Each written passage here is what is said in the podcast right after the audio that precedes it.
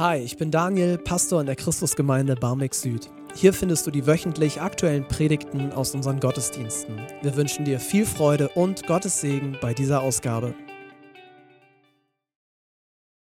Ach, schön. Ähm, ich bin Melina. Ich bin Teil von den Big Team. Ähm, Anna und Jorik, wir drei haben von September letzten Jahres bis September diesen Jahres ähm, die Bigler begleitet und ähm, ja, über die ganzen Themen gesprochen, das alles gemacht, was die so erzählt haben.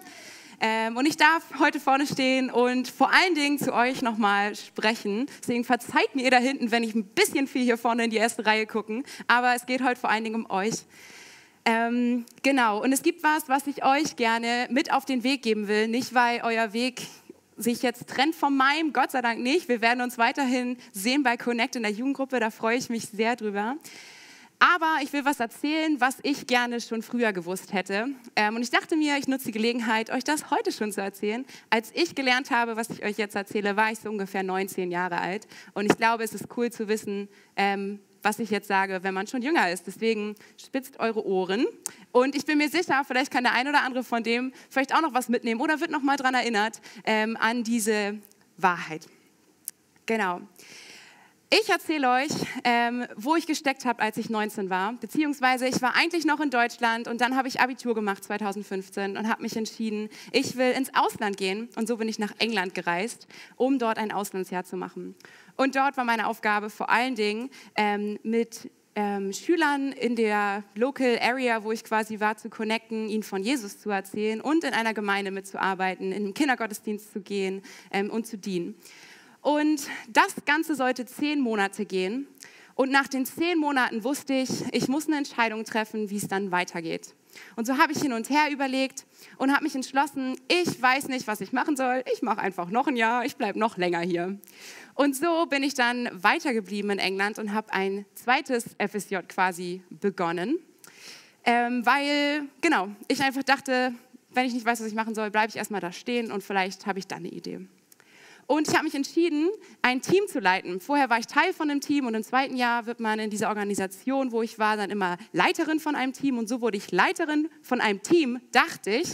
Doch leider haben die Leute, die mit mir dort sein sollten, ihr Visum nicht bekommen. Ähm, die sollten, ich glaube, aus Afrika und Amerika sollte jemand zu mir kommen.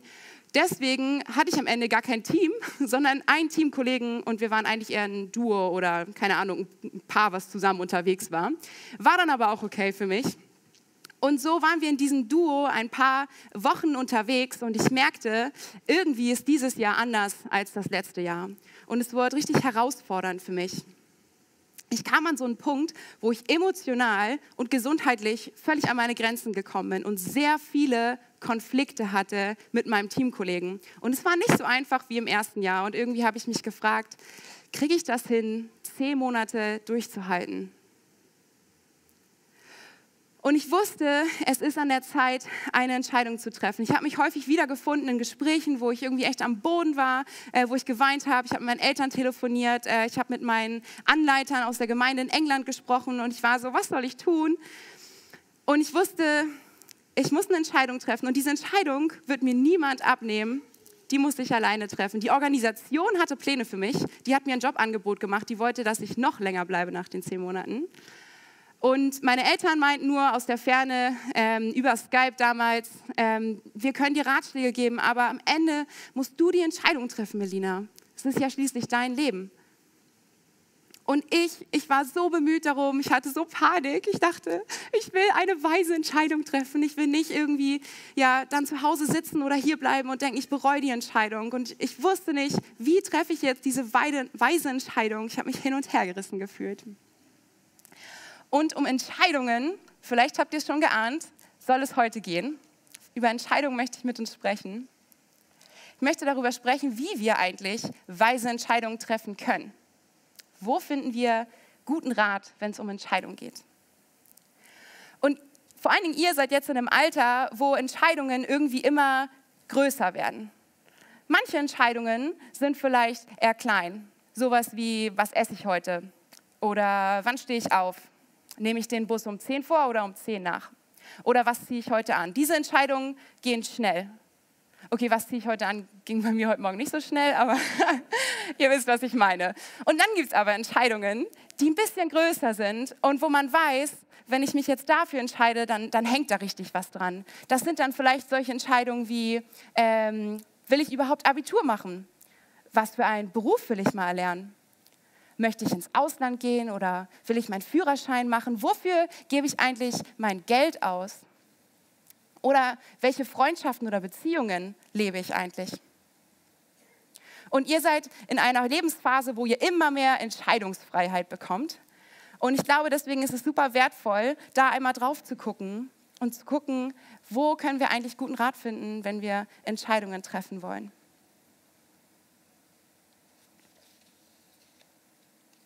Ich habe drei Tipps mitgebracht. Wer hier öfter im Gottesdienst ist, weiß, dass man sich die Zahl gut merken kann. Drei. Wir haben immer drei Punkte, die man aus Predigten mitnehmen kann. Und dem habe ich mich natürlich angepasst. Genau, auf die will ich gleich eingehen. Und mir ist auch klar, dass jeder von uns unterschiedliche Entscheidungen trifft. Ich gehöre mehr zu den Personen, die super schnelle Entscheidungen treffen und impulsiv. Manchmal denke ich nicht so richtig drüber nach, ich gebe es zu. Und dann kenne ich aber auch Leute, die brauchen ein bisschen länger Zeit als ich, um Entscheidungen zu treffen. Kennt jemand von euch so Leute, die Pro- und Kontralisten zum Beispiel schreiben? Ja, hier geht eine Hand hoch, das ist okay. manchmal braucht man einfach länger, um Entscheidungen zu treffen und manchmal kürzer. Und mit diesen drei Tipps, glaube ich, kann nicht mehr so viel schiefgehen, auch eine weise Entscheidung zu treffen. Und ich glaube, wenn es darum geht, Entscheidungen für unser Leben zu treffen, dann gibt es da einen Gott, und den habt ihr im letzten Jahr kennengelernt, der sich wünscht, dass ihr weise Entscheidungen trefft und der euch nicht allein lassen möchte in diesem Prozess von Entscheidungen, die euch vielleicht begegnen werden. Und diese drei Tipps, die will ich euch jetzt geben. Und es ist so ein bisschen wie diese Quizze aus Zeitschriften. Ich glaube, ich habe euch auch ein Bild mitgebracht von so einem Quiz. Genau. Wer kennt sie aus so einer, keine Ahnung, irgendeiner Zeitschrift, Bravo Girl oder so? Und dann gibt es da so einen Pfad. Ähm, und dann kann man entscheiden, was mache ich denn jetzt eigentlich? Es geht nicht um Wäsche waschen, keine Angst. Die drei Tipps, die ich euch jetzt geben will, sind wie so eine Art Pfad oder wie so Prüfsteine, die ihr in längs gehen könnt. Und am Ende, glaube ich, wenn ihr dann rausgekommen seid, wisst ihr ziemlich gut, ob die Entscheidung jetzt weise ist oder nicht. Seid ihr bereit für Prüfstein Nummer eins? Okay. Prüfstein Nummer eins ist, was sagt Gott dazu? Sag das mal deinem Sitznachbarn ins Ohr, damit wir uns das merken können. Was sagt Gott dazu? Super. Prüfstein Nummer eins auf den bin ich gekommen, weil damals, als ich in England saß und völlig am Verzweifeln war, was ich eigentlich entscheiden soll, wie ich mich entscheiden soll, habe ich Post von meiner Mutter bekommen. Und meine Mutter hat mir was geschrieben. Und jetzt bekommt ihr etwas sehr Privates von mir zu hören. Beziehungsweise, ich habe meine Mutter gar nicht um Erlaubnis gefragt. Aber ich glaube, es passt. Ähm, ich lese euch ein Zitat vor und ihr könnt es oben auch mitlesen, was meine Mutter mir damals geschrieben hat. Gott möchte, zu jedem Menschen eine ganz persönliche Beziehung. Wenn das nicht so wäre, hätte Jesus nicht kommen und sterben brauchen. Zu einer persönlichen Beziehung gehört grundsätzlich auch eine direkte und ganz persönliche Kommunikation. Bibelstellen wie Meine Schafe hören meine Stimme oder Rufe mich an in der Not sind Beispiele für eine ganz persönliche Beziehung und direkte Kommunikation, die Gott sich mit uns Menschen wünscht. Aber leider können wir das nicht so richtig glauben. Vielleicht haben wir auch falsche Vorstellungen davon, wie Gott zu uns redet. Die Bibel lehrt uns, wie Gott redet. Gott redete zum Beispiel direkt zu Noah, Abraham, Mose oder den Propheten. Diese Stories haben wir uns auch bei Big angeguckt. Erinnert ihr euch? Mhm. Und im Kindergottesdienst auch. Auf jeden Fall hat Gott immer schon direkt und persönlich mit Menschen kommuniziert. Als Jesus auf die Welt kam, redete er natürlich auch direkt und persönlich zu den Menschen. Und mit Jesu Tod am Kreuz sendete Gott und, äh, uns den Heiligen Geist, ähm, durch den wir direkt mit Gott verbunden sind. Und als Christen glauben wir an Jesus und können deswegen davon ausgehen, dass Gott durch den Heiligen Geist direkt persönlich zu uns reden möchte. Wow, direkt persönlich zu euch, zu uns allen, egal wie alt, egal wie gut wir Gott schon kennen. Gott möchte persönlich zu uns reden. Und ich habe mich gefragt, wow, meine Mom ist echt weise. Die hat das aus der Bibel. Das will ich euch auch kurz vorlesen. Im 2. Timotheus 3 ab Vers 16. Denn dort steht, Die ganze Heilige Schrift ist von Gott eingegeben, Gottes Wort. Sie soll uns unterweisen und sie hilft uns, unsere Schuld einzusehen, wieder auf den richtigen Weg zu kommen und so zu leben, wie es Gott gefällt. So werden wir reife Christen und als Diener Gottes fähig, in jeder Beziehung Gutes zu tun. Gottes Wort kann uns helfen, weise Entscheidungen zu treffen. Wenn wir zum Beispiel vor der Frage stehen, ob uns diese Freundschaft, in der wir gerade sind, eigentlich gut tut, dann können wir vielleicht in die Bibel gucken und gucken, hey, was sagt denn die Bibel zu Freundschaft? Ah, so soll ein guter Freund sein. Ist das ein guter Freund? So kann man sich zum Beispiel mit verschiedenen Fragestellungen direkt an die Bibel wenden und merken, dass die Bibel total praktisch ist und uns helfen möchte. Oder man kann auch Menschen wie mir oder Matthias, Daniel, andere Leute, die hier vorne stehen und Gottes Wort auslegen und sich damit beschäftigen, zuhören, wenn die was aus Gottes Wort erzählen. Also der erste Prüfstein, was sagt Gott dazu? Jetzt sind wir bei Prüfstein Nummer zwei. Den dürft ihr wieder zu eurem Nachbar sein. Der Prüfstein Nummer zwei ist, ist das weise? Ist das weise? Stellt euch vor, auch diese Weisheit habe ich nicht von mir, sondern die habe ich in der Bibel gefunden und zwar in dem Buch der Sprüche. Dort steht, meine Bickler, meine Bickler, hört auf mich und befolgt meine Ratschläge. Nehmt euch die Lebensweisheiten zu Herzen, die ich euch weitergebe und achtet genau auf sie und werdet klug. Ringt um Verstand und Urteilskraft, sucht danach voller Eifer und wie nach, wie nach einem wertvollen Schatz, dann werdet ihr den Herrn immer besser kennenlernen und Ehrfurcht vor ihm haben. Prüfstein Nummer zwei ist, sich zu fragen, ob das weise ist. Man kann sich zum Beispiel fragen, ey, ich bin gerade zwölf Jahre alt und das ist die Frage, vor der ich stehe. Ist es weise mit zwölf Jahren? Vielleicht ja, vielleicht nein. Oder vielleicht zu dem Zeitpunkt, ähm, in dem bestimmten Ort, wo ihr gerade seid, ist die Entscheidung jetzt gerade weise, in die Bahn zu steigen oder nicht? So kann man sich ganz praktisch eben immer fragen, ist das eigentlich weise? Und die Richtigkeit von Entscheidungen ist nicht immer universell. Das heißt, wenn ihr zum Beispiel älter werdet, kann die Antwort auf eine Frage, die vorher vielleicht mit Nein beantwortet wurde, auf einmal mit Ja beantwortet werden, weil ihr älter und reifer geworden seid. Und so kann man sich diese Frage immer wieder stellen. Du kannst dich also fragen, ist es zum Beispiel weise, diese eine Freundschaft zu führen, um mal bei dem Beispiel Freundschaft zu bleiben, oder tut mir die Freundschaft eigentlich nicht gut? Und was gibt es Besseres, so wie ich es getan habe, als sich Personen zur Seite zu, zu holen und nach Rat zu fragen? Ihr habt alle Eltern, die hier sitzen, die euch gerne bestimmt ihr Ohr zur Verfügung stellen und euch gerne einen Ratschlag geben. Ihr könnt Freunde fragen. Ihr habt alle auch einen Connect-Paten bekommen aus unserer Jugendgruppe, die nachher noch für euch beten werden. Die könnt ihr auch sicher immer um Rat fragen. Und nachdem wir uns gefragt haben, was sagt Gott eigentlich dazu und ist es weise, ist es auch mal an der Zeit zu fragen, was möchtest du eigentlich? Könnt ihr eurem Nachbarn wieder sagen? Was Und das fragt ihr natürlich nicht die Person, die einfach in dem Moment da neben euch steht, sondern das fragt ihr euch selbst. Was möchte ich eigentlich? Ich zitiere meinen Papa, auch ohne Erlaubnis. Finde definitiv heraus, was deine kurzfristigen und langfristigen Erwartungen und Ziele in deinem Leben sind. Aufschreiben hilft und beten natürlich auch. Das hat mein Papa mir in einem Brief geschrieben. Und da hat er mich ermutigt, einfach zu gucken, ey Melina, wenn du irgendwann mal Politikerin werden willst, ist es weise, jetzt noch ein Jahr in England zu verbringen und das zu machen? Oder wenn du irgendwann mal Erzieherin werden willst, was ich tatsächlich bin, ist das weise, dann noch da zu bleiben und ein weiteres Jahr zu machen? Und so hat mir das geholfen, eigentlich auch zu gucken, so, ey, welche Wünsche hat Gott eigentlich in mein Herz gelegt und wo sehe ich mich mal in der Zukunft? Gott hat uns schließlich alle so unterschiedlich gemacht und das habe ich im letzten Jahr auch gelernt, als ich euch kennengelernt habe. Ihr seid so unterschiedlich und ich bin mir sicher, dass Gott auch ganz unterschiedliche Wege mit euch gehen will. Und diese Wünsche dürft ihr natürlich auch mit in Entscheidungen immer wieder einfließen lassen. Genau. Als ich dann damals, 2017, in dieser Phase war, wo ich diese schwere Entscheidung treffen musste, ähm, habe ich Folgendes getan. Ich habe für euch nochmal in mein altes Tagebuch geguckt. Ich glaube, ich habe vier Tagebücher in England geschrieben. Ich musste blättern und suchen, um diesen Tag zu finden. Am 25. Februar 2017 habe ich gelesen, was ich getan habe, um diese schwierige Entscheidung zu treffen. Und ich muss sagen, ich bin schwer beeindruckt gewesen von mir. Ich habe mir eine Zeit genommen, um zu fasten. Äh, ich habe eine Woche lang ein bisschen weniger gegessen und die Zeit dann genutzt, um zu beten und Gott zu fragen, hey, was denkst du denn eigentlich? Und ich habe auch sehr intensiv angefangen, in der Bibel zu lesen, vor allen Dingen in den Sprüchen, weil die Sprüche, kleiner Tipp, ist so ein Buch, wo richtig viele Weisheiten drinstehen. Und als ich gebetet habe, in der Bibel gelesen habe, mit meinen Eltern mich unterhalten habe, mit Freunden mich unterhalten habe, sind so viele Sachen zusammengekommen, dass ich am Ende für, äh, gewusst habe, es ist die richtige Entscheidung, das FSJ abzubrechen und nach Hause zu gehen.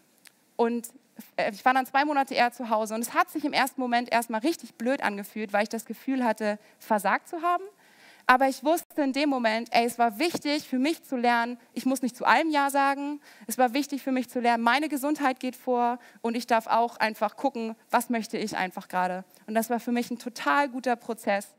Und genauso, als ich dann diese Entscheidung getroffen habe und mich so frei und erleichtert gefühlt habe, habe ich gespürt, dass Gott sich total gefreut hat, dass ich ihn mit einbezogen habe in diesen Prozess und nicht einfach mein eigenes Ding gemacht habe. Warum erzähle ich, ich euch das?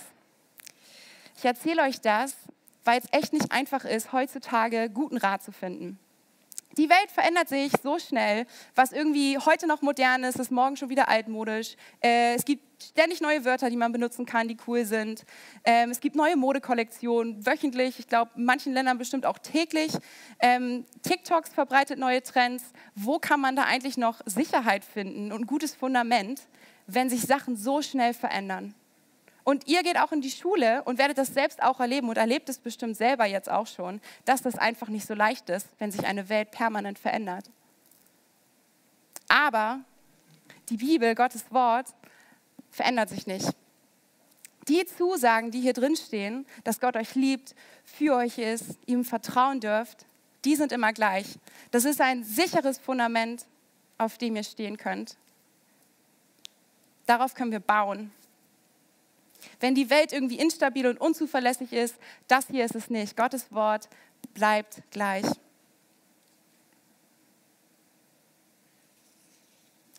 Ich möchte jetzt einmal noch zum Abschluss was dazu sagen.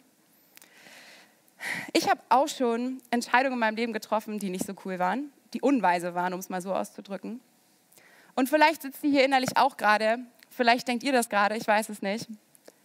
Was ist eigentlich mit diesen Entscheidungen, die vielleicht unweise sind im Leben und wo ich weiß, die waren nicht so cool? In der Bibel gibt es eine Geschichte von einem jungen Mann, dem es auch so ging. Der hat unweise Entscheidungen getroffen. Wer mir nicht glaubt, kann es nachlesen in Lukas 15. Und dieser junge Mann, der entschließt sich, dass das Leben, was er bei seinem Vater hat, nicht das Leben ist, was wirklich richtig gut ist. Er sagt, es gibt noch ein besseres Leben irgendwo. Papa, gib mir all mein Geld, ich hau jetzt ab, ich mache mein eigenes Ding. Und so ging er und hat das Geld zum Fenster rausgeschmissen für Sachen, die eigentlich nicht so wertvoll waren. Und irgendwann war er pleite, hatte kein Geld mehr, er war am Verhungern, ihm ging es nicht gut. Ähm, und irgendwie merkte er in dem Moment, irgendwie war das Leben, was ich vorher hatte, doch besser. Ihr kennt die Geschichte bestimmt, oder? Der verlorene Sohn heißt die. Und so geht der Sohn zurück zu seinem Vater und hat Einsicht und erkennt, es war nicht gut, was ich gemacht habe. Das bessere Leben ist eigentlich doch hier bei dir. Und wisst ihr, was der Vater macht? Der Vater hat die Arme weit. Er nimmt seinen geliebten Sohn, der dreckig ist und verhungert ist, in den Arm, gibt ihm das beste Essen und peppelt ihn erstmal so richtig auf.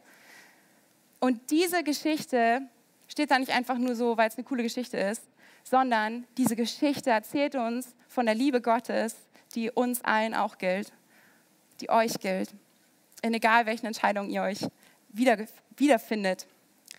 Gott liebt uns und er will uns nicht alleine lassen. Wir sind nicht auf uns alleine gestellt, wenn es um Entscheidungen geht. Und er ist immer da mit offenen Armen und euer Cheerleader. Und ich will schließen mit einem weiteren unerlaubten Zitat meiner Mutter. Das Wichtigste ist, meiner Meinung nach, dass wir uns danach ausstrecken, Gott richtig kennenzulernen und auf das zu hören, was sein Wort sagt. Wir werden dann durch den Heiligen Geist, den ihr kennengelernt habt auf dem Big-Wochenende, immer, Gott immer ähnlicher werden.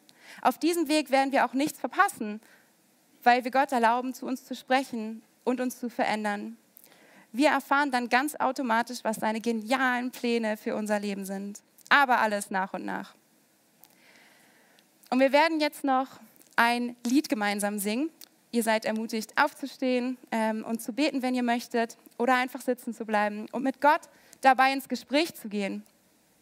Lasst uns doch gemeinsam diesen Moment nutzen, einfach Gott vielleicht auch näher kennenzulernen ähm, und auf das zu hören, was er uns jetzt zu sagen hat. Und danach kommt dann der aufregende Teil für euch, eure Segnung.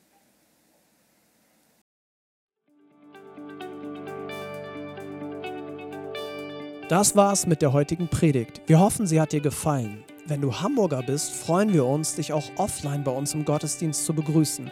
Mehr Infos findest du auf unserer Website unter cghh-bs.de.